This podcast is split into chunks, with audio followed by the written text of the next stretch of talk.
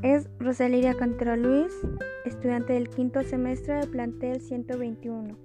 La materia es Administración y para esto responderé la siguiente pregunta. ¿La revolución industrial comparte características de la administración científica y clásica?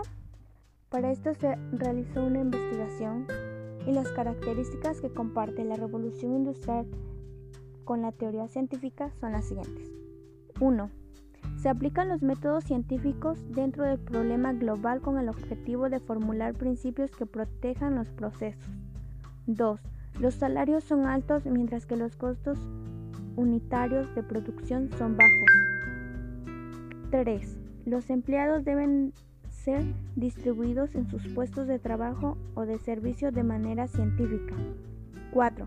Los empleados deben contar con un entrenamiento previo que los ayude a perfeccionar sus actitudes. 5.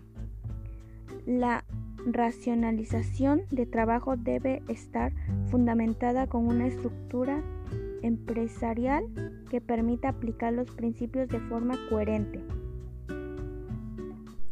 La siguiente teoría es la clásica y de igual manera esta teoría busca la eficiencia de una organización como la científica.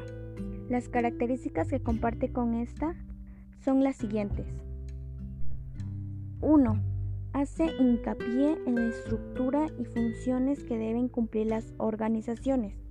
2. Fue desarrollada a partir de la revolución industrial. 3.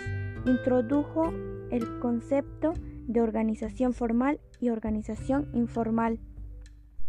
4 Introdujo los conceptos de órganos de asesoría y líneas dentro de la organización. Después, si la em-, empresa que yo escogí comparte características con la administración científico clásica, es un SIM y en un momento les diré cuáles.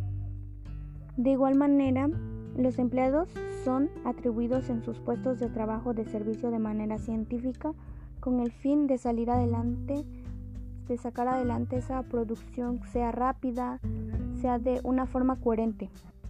De igual manera, en esa misma empresa se aplican los métodos científicos que son, como lo mencioné, muy coherentes para que la producción, para que esa empresa pueda salir adelante con un resultado agradable para ellos.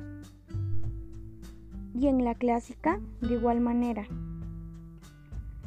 se concentra más en la estructura y las funciones que deben cumplir cada trabajador en su área de trabajo. De igual manera, en esa se introdujo el concepto de organización formal y organización informal. Obviamente para todo, toda acción debe de existir una organización, ya sea formal o informal, que llevan un concepto algo similar y en toda, toda organización como se tiene que llevar uno. Entonces, de igual manera, en esa empresa se lleva a cabo eso.